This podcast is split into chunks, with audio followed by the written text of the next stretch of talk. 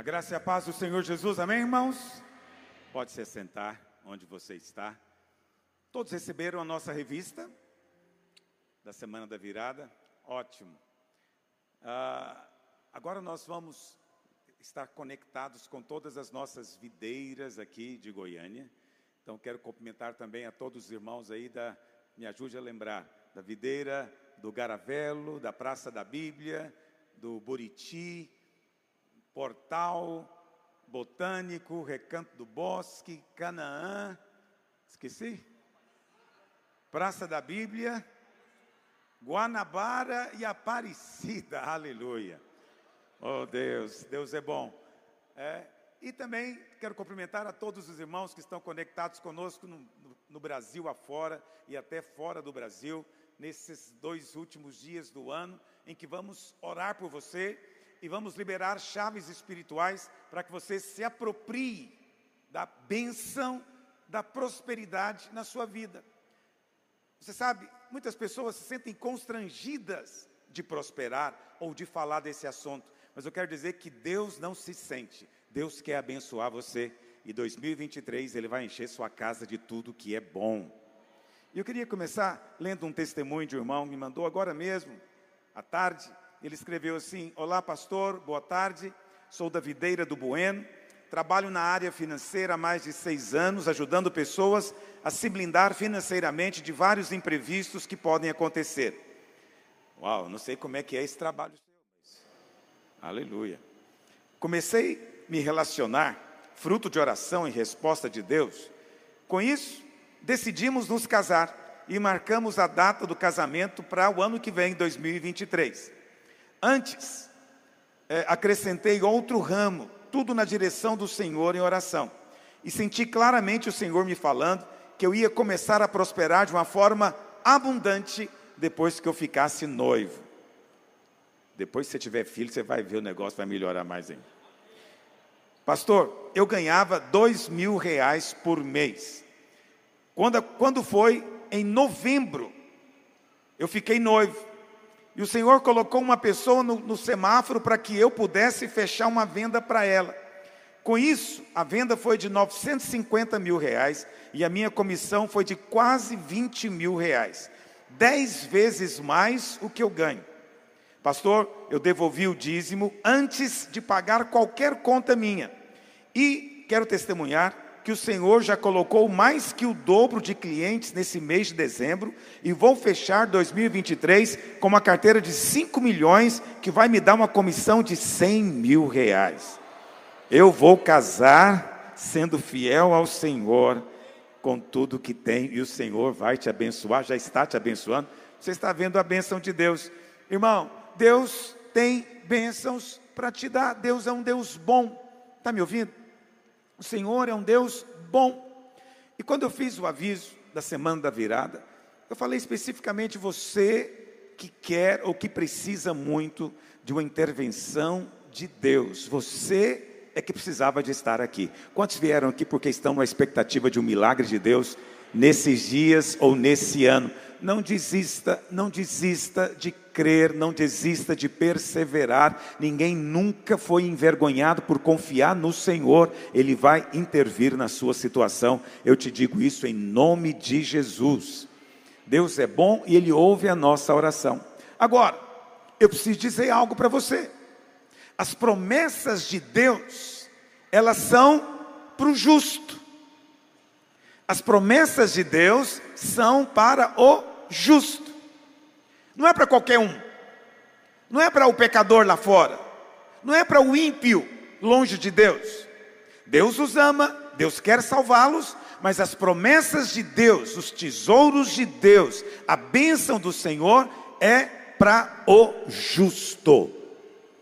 Portanto, saber que é justo e que tem justiça e que vive nessa justiça é uma chave espiritual. Ontem, transmitindo para as células, eu falei para você a primeira chave para você avançar, para você avançar em Deus. E a primeira chave é: você tem que ter convicção que você é amado. Você sabe e você crê que você é amado. Só saber não resolve. Tem gente que sabe, mas não acredita. Tem mulher que sabe, marido já falou para ela que a ama, mas ainda assim ela quer que repete todo dia, porque ela não consegue acreditar. Tem filhos assim, ele, os filhos sabem que o seu pai, a sua mãe os ama, mas tem filho que não acredita. A mesma coisa acontece no relacionamento com Deus. Tem irmãos que não conseguem acreditar que são amados. E porque você não crê que é amado, você não tem ousadia para orar. Você acha que tudo é muito para você, é muita farinha para o seu caminhão, é muita bênção, muito bom para ser verdade, porque você pensa que Deus abençoa outros, mas você não. Mas eu quero dizer, você é amado do Senhor. Quantos dizem amém? A Bíblia está repleta de promessas para aquele que é justo. No Velho Testamento, olha para cá. No Velho Testamento, você era justo se você obedecesse o mandamento. Aí você era considerado justo. No Novo Testamento, não é mais assim. No Novo Testamento, você recebe o dom da justiça. E aí você se torna justo. Então essas promessas devem se aplicar para você. Eu, eu, eu, coloquei algumas, tem como projetar? Tem como projetar, por gentileza, aqui no, no telão ou não? Não tem? Projetou? É, mas não estou conseguindo ler, não. O que está acontecendo? Será que sou eu que não estou enxergando só? Às vezes eu fico preocupado se isso está acontecendo só comigo. Eu sempre checo com a minha esposa. Vamos lá. Fui moço e agora sou velho, mas nunca vi o justo desamparado, nem a sua descendência medigar o pão. Salmo 37, 25. O justo nunca é desamparado. Se tem surgido em você uma sensação de desamparo, é mentira do diabo. O justo não pode ser desamparado. Avança. Próximo. O Senhor não deixa ter fome o justo, mas rechaça a avidez do perverso. Olha o que diz: o Senhor não deixa que o justo passe necessidade. Se eventualmente está parecendo que você vai passar necessidade, eu quero dizer para você que isso é um engano. O justo não passa necessidade. Salmo 34, 19. Muitas são as aflições do justo, mas o Senhor de todas o livra. Não é que não há aflições, não é que não venham lutas, não é que não haja dificuldades, mas o Senhor de todas o livra. Provérbios 4,18: A vereda dos justos é como a luz da aurora, que vai brilhando mais e mais até ser dia perfeito. Pode ser que agora a luz que você está transmitindo, irradiando, é como o sol quando está nascendo. Nem parece que é tão forte, uma luzinha fraca, mas eu quero dizer para você que a sua luz vai crescer cada dia mais até ser meio-dia, o sol a pino, em nome de Jesus. Provérbios 11, verso 8: O justo é libertado da angústia, e o perverso recebe o seu lugar. Provérbios 12, 21. Nenhum agravo sobrevirá ao justo. Agravo aqui significa nada realmente grave, nada que vai é, produzir dano, vem ao justo. Provérbios 13, 25. O justo tem o bastante para satisfazer o seu apetite. O que, que significa isso? O justo tem, sempre tem a sua alma saciada, satisfeita. Provérbios 10, verso 30. O justo jamais será abalado. Você crê nisso? O justo jamais será abalado. É promessa do Senhor. Provérbios 13, verso 22. O homem de bem deixa herança aos filhos de seus filhos. Mas olha a promessa de Deus: a riqueza do pecador é depositada para o justo. Não tenha receio, não fique preocupado porque os ímpios prosperam, porque a riqueza do pecador está sendo guardada para o justo. Salmo 5, verso 12 diz: Pois tu, Senhor, abençoas o justo e como escudo o cercas da tua benevolência. O justo ele é cercado pelo favor. A palavra benevolência no original é favor, graça, bondade de Deus. Deus cerca a vida do justo. Provérbios 15, verso 6: Na casa do justo há grande tesouro. Essa palavra tesouro no hebraico, Hatson, também significa a grande prosperidade, a grande riqueza, a grande suprimento. Isso é promessa para a casa do justo, mas na renda dos perversos há perturbação. Provérbios 3, verso 33. A maldição do Senhor habita na casa do perverso. Meu Deus. Porém, a morada dos justos ele abençoa, a casa do justo é abençoada. Provérbios 24, 16: Porque sete vezes cairá o justo e se levantará. Não é que o justo não tropece, não é que eventualmente ele não possa cair, mas ainda que ele caia sete vezes, sete vezes ele se levantará. Mas os perversos são derribados pela calamidade. Você sabe, esse cair aqui não é cair no pecado, não, viu? Esse cair aqui é que você empreendeu e não deu certo. Você começou um negócio e não foi para frente. Não teve o resultado que você esperava. Ainda que você tente sete vezes e parece que não funciona, acredite em mim, sete vezes você vai se levantar. É a promessa do Senhor. Provérbios 10, verso 6. Sobre a cabeça do justo há o que, meus irmãos?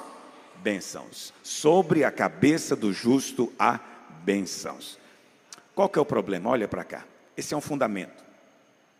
Você ouve essas promessas e você fica pensando: quem me dera? Quem me dera eu fosse um justo assim? Tem tanta coisa ainda que está desalinhado na minha vida. Tem tanta coisa que está fora do padrão. E eu fico pensando: meu Deus, isso aí é para gente muito santa.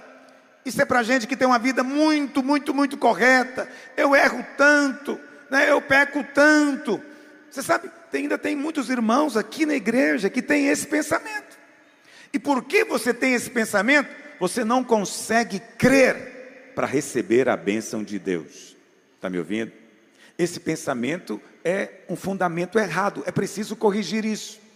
No Velho Testamento era assim: o justo é quem obedecia. No Novo Testamento as coisas mudaram.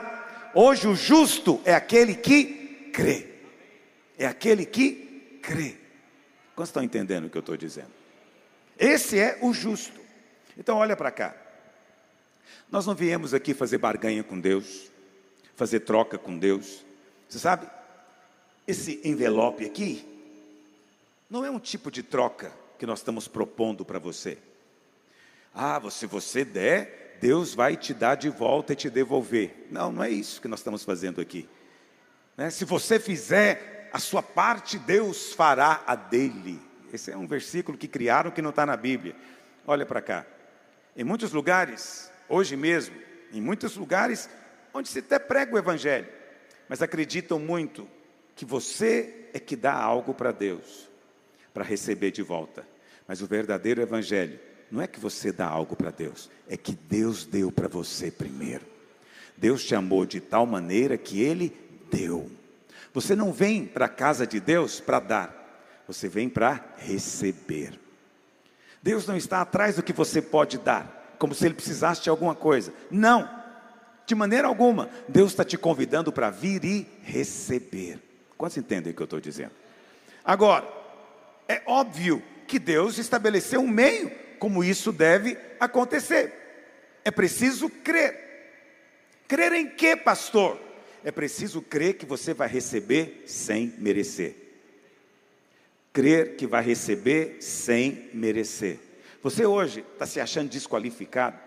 Você hoje, na sua mente, tem pensamentos vindo, dizendo que você não está totalmente correto, por isso Deus não pode te ouvir? Então eu quero dizer para você que você hoje não merece. Deus escolheu aqueles que não são. Deus escolheu as coisas desprezadas. Deus escolheu as coisas loucas desse mundo para envergonhar aquelas que pensam ser alguma coisa. Quando os outros virem a bênção de Deus na sua vida, vão ficar de queixo caído, não vão poder compreender. Está me entendendo? Porque é muito ruim quando as pessoas podem compreender a bênção na vida da pessoa. E elas dizem, também pudera, ele é muito santo, também pudera, ele é uma pessoa muito boa, também pudera, ele tem feito isso e aquilo, também pudera, ele é o pastor da videira. É, não é tão bom. Isso não é legal. O bom, o bom testemunho é quando alguém fala: "Puxa vida, Deus existe mesmo, hein? Abençoou fulano e a fulana. Mas eles ainda têm tanta coisa fora, mas os olhos de amor do Senhor estão sobre você. Qual que é o caminho então, pastor, para você, para eu ser abençoado? Então preste atenção. A bênção é para o justo. Quase entendem o que eu estou dizendo. Como é que eu posso me tornar justo? Primeiro passo, você precisa crer que foi perdoado. Está me ouvindo? Você precisa crer que foi perdoado. E isso é riqueza da graça de Deus. Efésios 1, verso 7, diz assim: Nele temos a redenção pelo seu sangue, a remissão dos pecados, segundo a riqueza da sua graça. Se tiver como projetar, ok? Olha o que diz: Nele temos a redenção pelo seu sangue, remissão significa perdão, perdão dos pecados, segundo o que? Olha que interessante. O texto não diz só segundo a sua graça, ou segundo o seu favor. O texto diz segundo a riqueza da sua graça. Segundo uma graça superabundante, uma graça rica. Você está debaixo da riqueza da graça. Por quê? Porque Cristo entregou a vida dele pela sua. Ele no Calvário se entregou para remir todos os seus pecados. Preste atenção no que eu estou te dizendo. Alguém vai falar, pastor, eu já sei que eu sou perdoado, mas essa é uma verdade, você tem que ouvir ela cotidianamente. Todas as vezes que você se coloca diante de um desafio, de um novo tempo, de um novo estágio, de um novo ciclo, você tem que lembrar disso. Eu sou perdoado, eu sou perdoado. Meus pecados foram todos cancelados na cruz de Cristo. Quando Ele derramou o seu sangue, eu fui totalmente remido. Quantos creem que são perdoados aqui? Presta atenção, mas não é só os pecados que você tinha até o dia que você converteu, não. Todos os seus pecados foram lançados na cruz do Calvário. Você já está totalmente perdoado. O pecado não é algo mais que faz parte da sua vida. Está me ouvindo? Eu não estou dizendo que você não tem pecado, não estou dizendo que você não peca, estou apenas dizendo que você já está perdoado. Você crê nisso? Você está perdoado. E uma vez que você é perdoado, algo muito poderoso acontece. A Bíblia fala, inclusive, você sabe, uma coisa que eu faço constantemente é ficar me lembrando da aliança. Da aliança. Lá em Hebreus, no capítulo 8, eu vou ler com você. Poderia falar de cor, mas eu faço questão de ler com você. A palavra do Senhor diz em Hebreus 8, verso 12: Pois para com as suas iniquidades usarei de misericórdia, e dos seus pecados jamais me lembrarei. Depois em Hebreus 10, 17, também, Hebreus 10, 17, também de nenhum modo me lembrarei dos seus pecados e das suas iniquidades para sempre. Preste atenção, Deus está dizendo aqui: nunca mais vou me lembrar do seu pecado. Quando você está lembrando de pecado, não é Deus que está te lembrando, porque Deus já se esqueceu. Ele disse: Nunca mais vou lembrar do seu pecado. Estou colocando o português mais claro possível. Deus não se lembra. E se Deus não se lembra do pecado, Deus não pode te julgar, Deus não pode te condenar, porque Ele não se lembra. Você está me ouvindo? Ele não se lembra. Então, não importa o que foi o seu passado, não importa o que você já fez, eu quero te dizer essa boa notícia: permanentemente você foi perdoado pelo sangue do Filho de Deus. Seu passado foi completamente apagado e cancelado. Quantos creem no que eu estou dizendo? Quando você crê realmente nisso, porque você vai ouvir pessoas dizendo que essa é uma verdade muito elementar. O pastor Luiz está pregando algo muito elementar. Presta atenção. Você confia que eu tenho um pouquinho de inteligência na minha cabeça? Eu poderia vir aqui e falar para você um montão de coisas complicadas. Eu conheço muita teologia, poderia vir aqui falar para você, um, derramar teologia aqui, e você ia falar assim: puxa vida, o pastor é um cara sabido, inteligente, olha como ele fala difícil. Presta atenção, poderia fazer isso, mas não estou aqui para fazer isso. Eu estou aqui contando para você algo que de fato tem poder para mudar a sua vida. Eu não tenho interesse de parecer inteligente ou sabido. Não tenho interesse que você olhe para mim.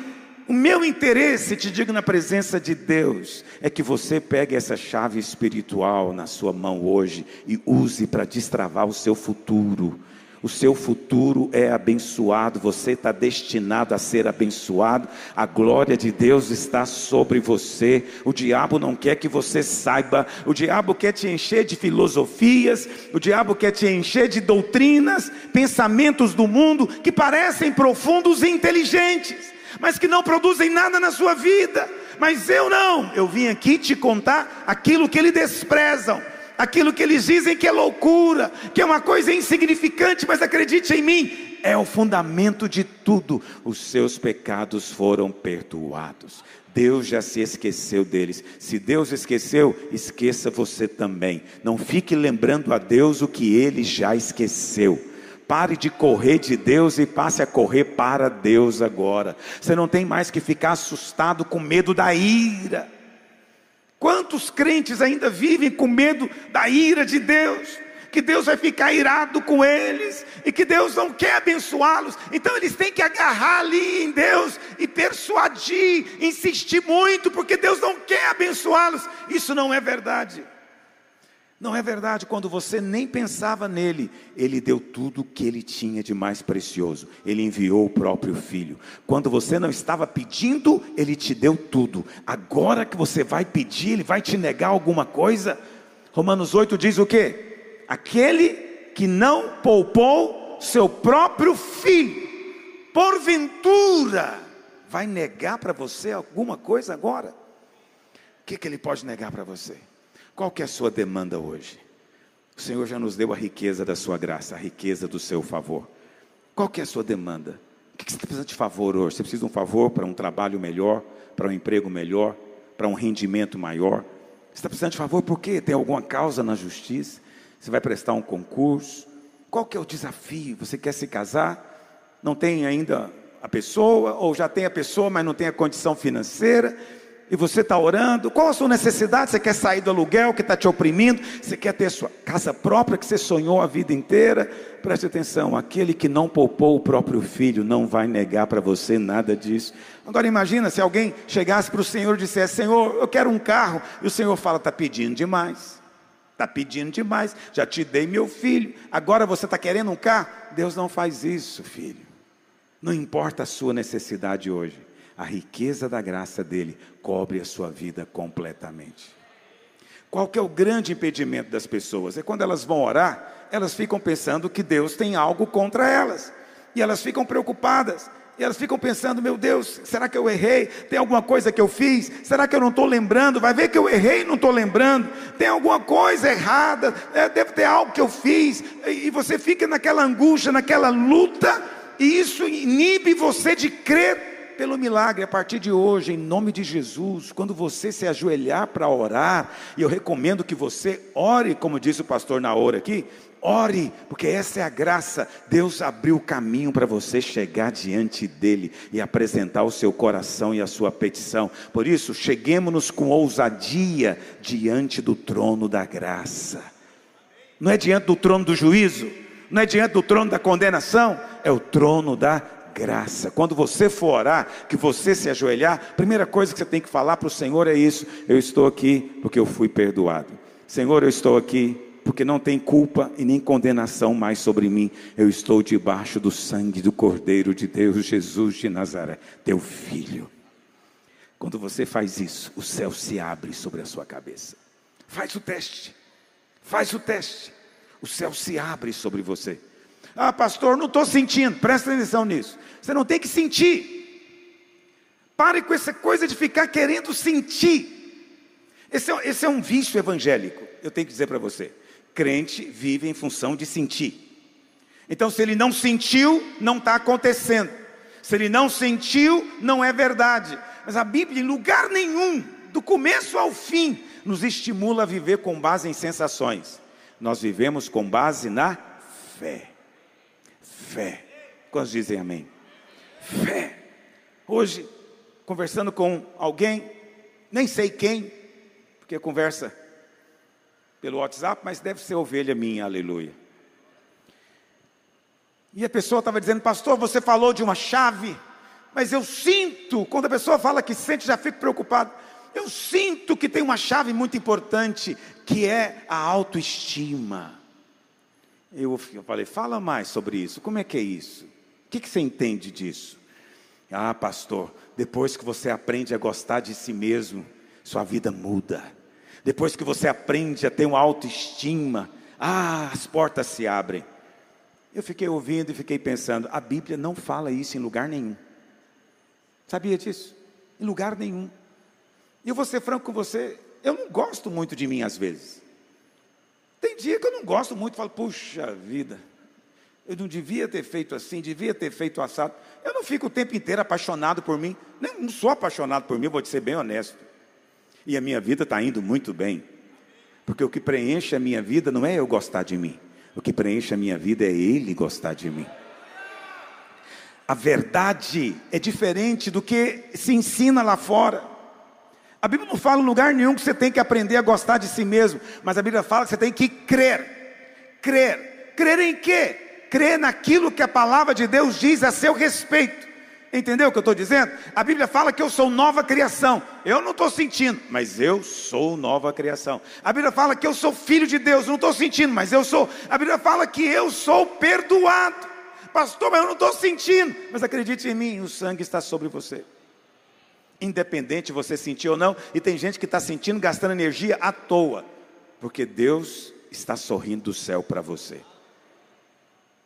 Imagina, naquele dia, lá no, lá no, no Egito, por ocasião da última praga, o Senhor mandou que o cordeiro fosse morto e o sangue fosse aplicado na porta pelo lado de fora. E aí, tem lá dois o pai e o filho, os dois são primogênitos. Eles fizeram o que Deus mandou. Eles pegaram o sangue e aplicaram. Só que eles estão dentro da casa assustados, com medo. E eles, o menino fala para o pai: Pai, será que vai funcionar isso? Pai, eu estou com medo, pode ser que o anjo da morte entre aqui. Será que nós fizemos certinho mesmo? E o pai diz: Também não sei, filho, também estou sentindo assustado. Eles podem ficar a noite inteira assustados e angustiados, mas vai adiantar alguma coisa? Perda de tempo, porque o sangue funciona assim. Não depende do que eles estão sentindo. Eles aplicaram. O que Deus requer de você é só que você aplique. E hoje, sabe o que é aplicar? Crer. Eu não sinto sangue na minha vida, mas eu creio que eu estou debaixo do sangue. Não apenas eu, minha casa está debaixo do sangue, minha família está debaixo do sangue, todas as minhas coisas estão debaixo do sangue, e aquilo que o sangue cobre, o diabo não pode tocar. Você crê nisso? Muito bem. Uma vez que você é perdoado, e você crê que Deus não se lembra mais do seu pecado, nessa hora então você é justificado. Essa é uma sequência. Entendeu? Ela vai acontecer às vezes quase instantaneamente, muito rapidamente. Mas uma coisa depende da outra. O Evangelho, primeira coisa que o pecador tem que ouvir é isso: seus pecados estão perdoados, volta para casa. A mensagem que você tem que pregar, o que você tem que contar para as pessoas é isso: seu pecado está perdoado, Deus já te perdoou no Calvário, você precisa voltar para casa. Uma vez que a pessoa crê no perdão, ela crê que há dois mil anos algo foi feito, acontece algo com ela. Entende? Uma troca celestial acontece. 2 Coríntios 5, 21. Aquele que não conheceu o pecado, Deus o fez pecado por nós, para que nele fôssemos feitos justiça de Deus. Em outras palavras, aquele que não conheceu o pecado, quem é esse, irmãos? Jesus. Deus pegou o nosso pecado e colocou nele. E agora pega a justiça dele e coloca em nós. Quando você crê que você é perdoado, nessa mesma hora você é justificado. Você recebe o dom da justiça. Você é feito justo aos olhos de Deus. Qual justiça? É a sua justiça? Sim ou não? Qual justiça que é essa? A justiça de de Cristo. Mas o que que Paulo, qual que é a primeira afirmação dele? Aquele que não conheceu pecado. Jesus nunca pecou. Está me ouvindo? Ele nunca pecou. A prova que ele nunca pecou é que ele ressuscitou, diz a Bíblia. A prova de que Deus aceitou o pagamento pelos nossos pecados foi que ele ressuscitou, diz a palavra de Deus. Ele nunca pecou. Quando Deus olha para Cristo, Deus não pode ver pecado. Qual justiça você tem hoje? Qual justiça que você tem hoje? A justiça de Deus te vê de que maneira então? Como se você nunca tivesse pecado. Ninguém disse amém? Eu entendo isso. É difícil de entender isso. Precisa de muita luz do Espírito Santo para entender essa verdade. As pessoas dizem que é muito elementar, mas na verdade elas não entendem, porque quando entende é um negócio que nos deixa perplexo, embasbacado. Quer dizer que hoje, quando eu vou orar, Deus me vê como Cristo. Eu não tenho pecado? Exatamente. Se você crê nisso, a sua oração tem um poder enorme porque Deus ouve a oração do justo. Quantos creem no que eu estou dizendo? Vamos ler. Tiago, olha o que diz. Tiago 5, verso 16. Olha o que Tiago diz. Confessai, pois, os vossos pecados uns aos outros e orai pelos, pelos outros para ser curados. Olha o que diz: muito pode, por sua eficácia, pelo seu poder, a súplica de quem, meus irmãos? Muito bem. Quantos creem que foram perdoados aqui? Totalmente perdoado? Então Deus não se lembra mais do seu pecado. Quando você vai orar, Ele não fica dizendo, ah, você roubava, você mentia, ah, você adulterou, ah, você. Não. Deus não se lembra de nenhum pecado seu. Está me ouvindo? Ele pegou a justiça de Cristo e colocou em você. Quantos creem que são justos agora? Isso é pela fé. Isso é pela fé. Você precisa de crer. Não espere sentir justo. Não espere sentir uma emoção especial. Não, não precisa. O Espírito Santo me mostrou quando eu entrei aqui hoje que algumas pessoas ficam olhando para outras que são mais sensíveis. Pessoas que no louvor se derramam, choram. Espírito Santo mostrou que você fica se sentindo às vezes mal, você fala, puxa, não estou sentindo nada, parece que eu estou tão longe de Deus, aquele ali está tá tão perto. Olha para cá. Não se julgue usando outros como parâmetros. Está me ouvindo? As pessoas são diferentes. Tem gente que é sensível, chora assistindo um jogo de futebol. Tem gente que fica arrepiado quando vê um gol. Ele fala: Esse gol foi me deixou emocionado. Tem gente que chora assistindo o filme do Schwarzenegger. Essas pessoas são doentes? Não, elas são normais, mas são muito, muito sensíveis. Muito, muito sensíveis. Mas você não é, aleluia. Fazer o quê? Tem gente que é assim, como você.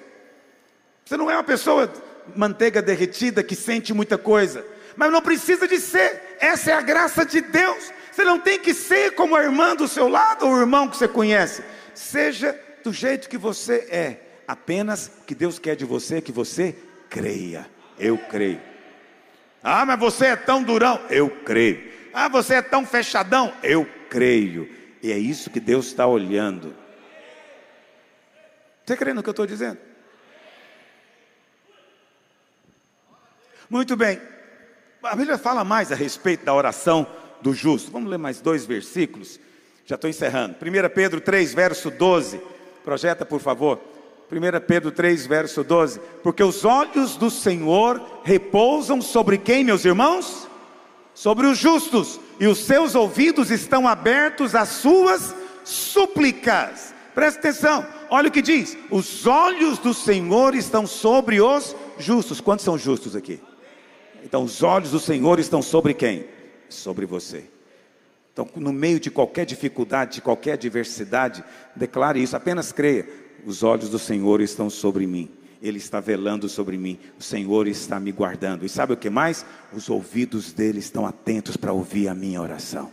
É como se o pai estivesse dizendo: Fala, filho, o que, que você quer falar? O que, que você quer dizer? Estou aqui para te ouvir.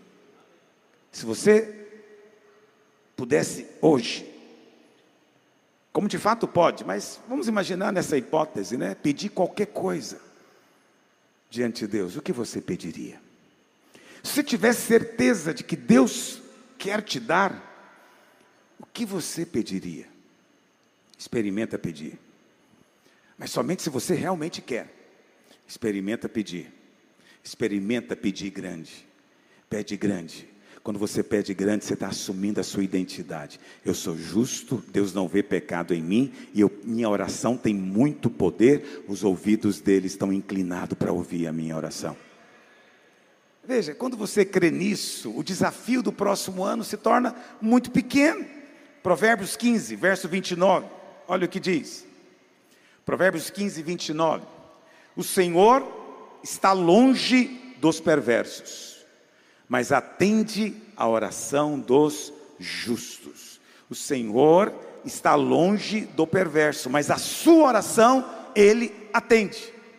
Então, nesses dias, você vai fazer orações aqui e o Senhor vai te ouvir. Ah, mas eu fiz a oração, pastor, eu não senti nada. Não se preocupe em sentir, apenas creia. Fale de acordo com o que você crê. Ah, não há nenhuma emoção envolvida. Não tem problema. Tem dia que eu sinto, e é muito bom quando eu sinto, adoro sentir.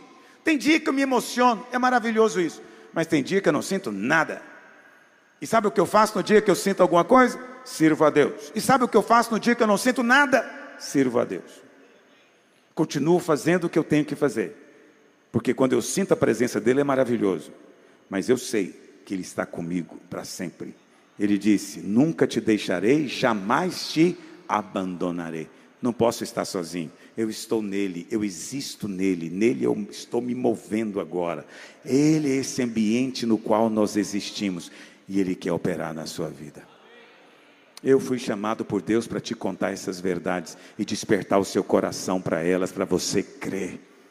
Essa é uma chave espiritual, filho. Eu não vim aqui te contar filosofia, não vim aqui te falar de coisas que estão na moda, nada disso eu vim aqui te contar a respeito do Evangelho. Ele tem poder para operar na sua vida o que você está buscando do Senhor hoje. Você crê nisso? Agora, então preste atenção. Há uma sequência, um raciocínio que eu quero que você siga comigo. Você foi perdoado, Deus não se lembra mais do seu pecado, e você agora foi feito justo. Uma vez que você é justo, Deus ouve a sua oração. Deus está longe do perverso, mas Ele agora ouve a sua oração. E uma vez que Ele ouve a sua oração, Romanos 5,17 diz que você pode reinar em vida. Reinar em vida. Romanos 5,17, projeta por gentileza. O que, que a palavra do Senhor diz? Se pela ofensa de um e por meio de um só reinou a morte, muito mais os que recebem a abundância da graça e o dom da justiça reinarão em vida. Você hoje pode reinar em vida, e isso é pela fé. Quando você reina em vida, você reina sobre o pecado, você não é escravo de pecado nenhum, você reina sobre as obras do diabo, você não é escravo das obras do maligno, você reina sobre a pobreza, você não tem que viver na carência, na necessidade. Pastor, mas então, então eu não estou reinando em vida. Olha, se esse é o seu caso, o que eu te peço hoje é só que você ouça a palavra e persevere em crer. A sua circunstância vai mudar rapidamente vai mudar rapidamente. O Senhor não está irado, a questão é: você precisa de crer que é verdade. Independente do que dizem a seu respeito, independente do que você próprio está vendo e que fala na sua mente, você fica com o que a palavra de Deus diz: Eu recebi graça abundante, eu recebi perdão completo. O Senhor agora é o meu Pai e eu fui feito justo, recebi o dom da justiça. Preste atenção, olha o que o texto diz: diz claramente que você recebeu a abundância da graça e o dom da justiça. A justiça aqui não é resultado do seu comportamento, não é resultado de algo que você faz, é um dom, é um dom. Igual você tem, tem, tem dom de línguas, como tem dom de profecia, você recebeu um dom. Todo crente recebeu um dom, o dom da justiça. É o que te permite chegar diante de Deus com ousadia. Quantos querem reinar em vida? Pois é, o caminho é só esse. São, essas são verdades você tem que lembrar todo dia, porque todo dia você vai se esquecer delas.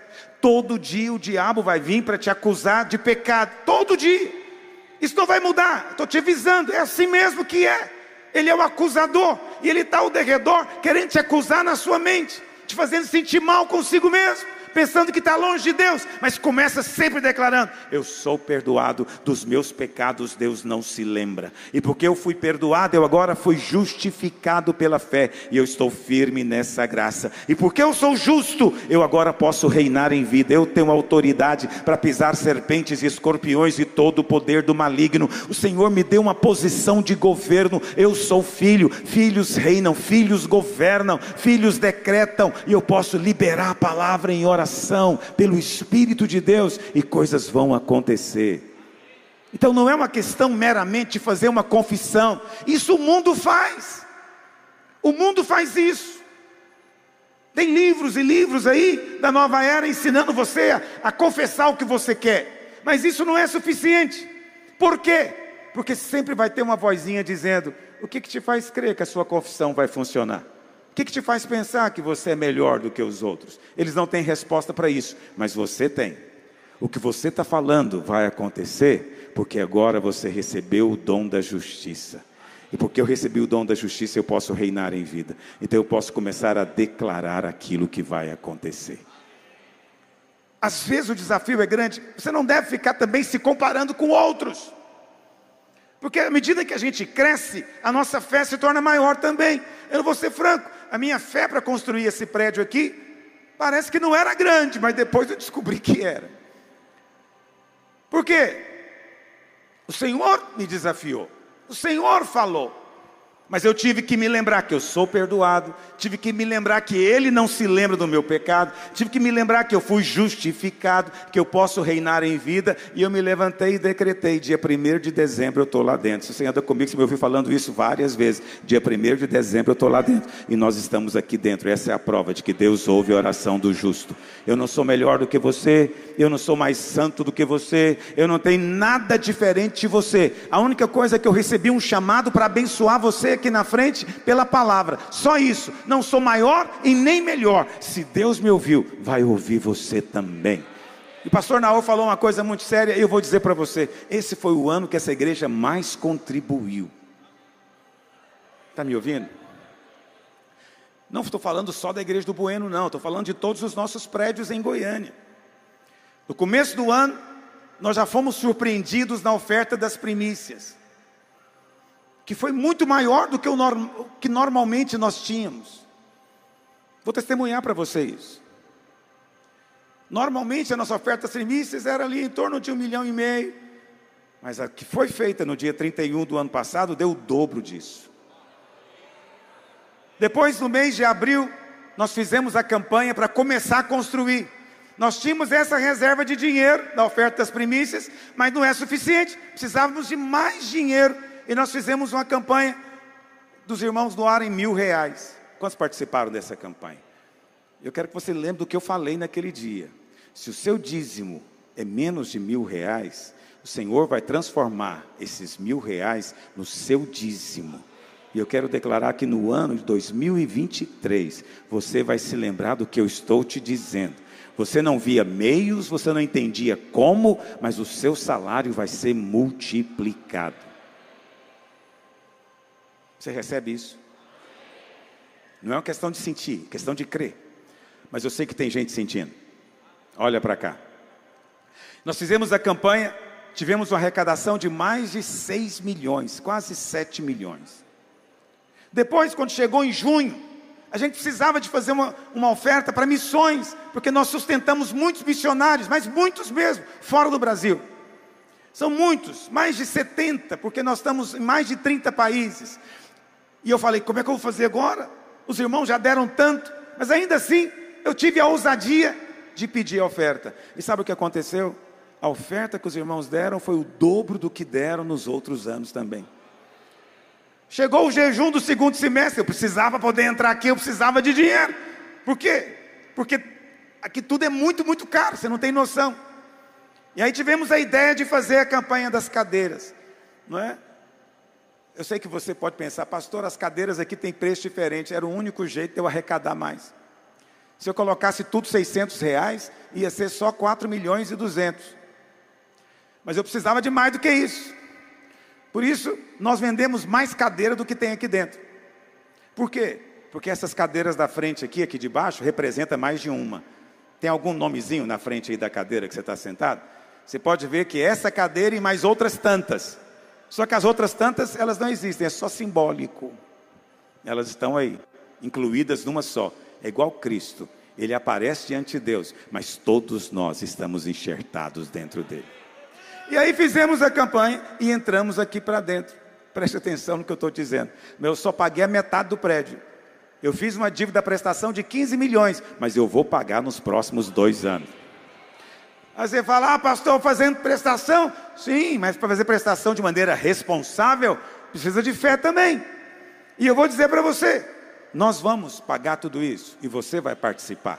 E quando você, e você participou, não foi porque você queria fazer uma barganha, nada disso. Você participou porque o seu coração foi movido. Você falou: Eu amo essa obra, eu amo essa igreja, eu quero ver isso aqui acontecendo. E eu vou mesmo vou ofertar uma cadeira porque uma pessoa especial vai sentar lá. Vai ser o meu parente, meu primo, meu marido, meu filho. Ele vai vir e vai sentar aqui na cadeira que eu vou ofertar. Deus já ouviu a sua oração.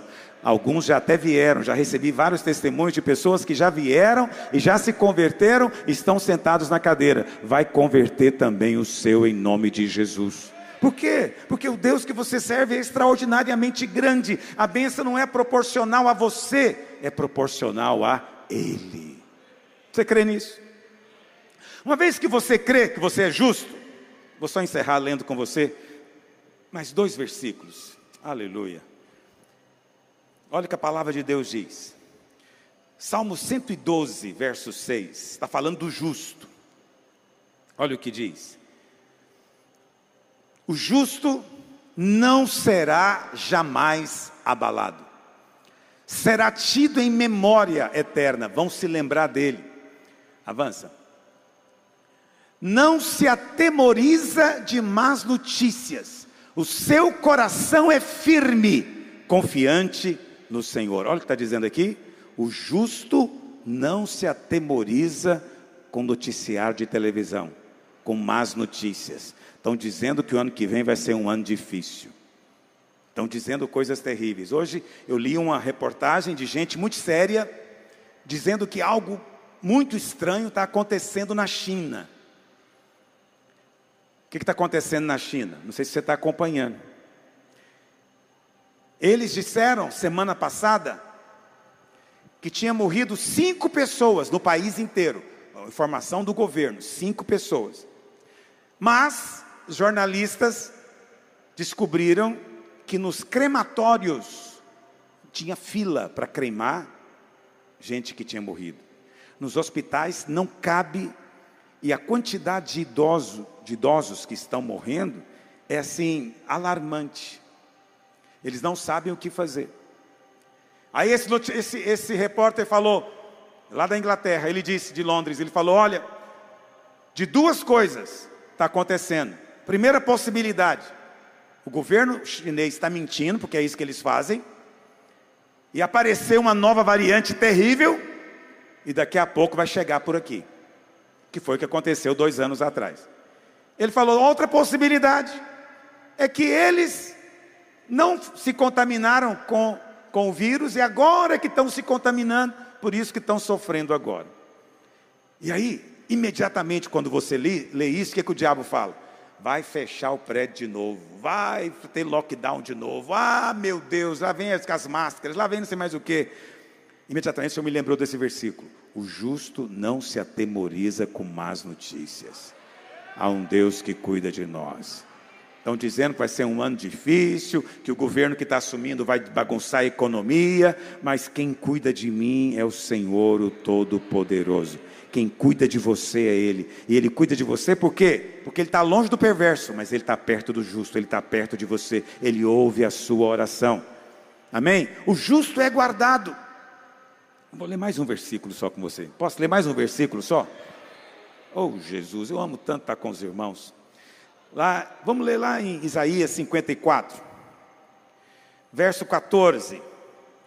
Olha o que diz, Isaías 54, 14: Serás estabelecida em justiça. Diga, eu fui estabelecido em justiça. Como é que você é estabelecido em justiça? Você recebeu o dom da justiça. Você foi justificado pela fé. Serás estabelecido em justiça, longe da opressão, porque já não temerás, e também do espanto, porque não vai chegar até você. Você não vai se assustar. Pula para o verso 17, olha o que diz. Verso 17: Toda arma forjada contra você não vai prosperar. Significa o seguinte: quando puxar o gatilho, vai elencar, vai falhar, a bala não vai sair, porque nenhuma arma levantada, apontada contra você vai prosperar.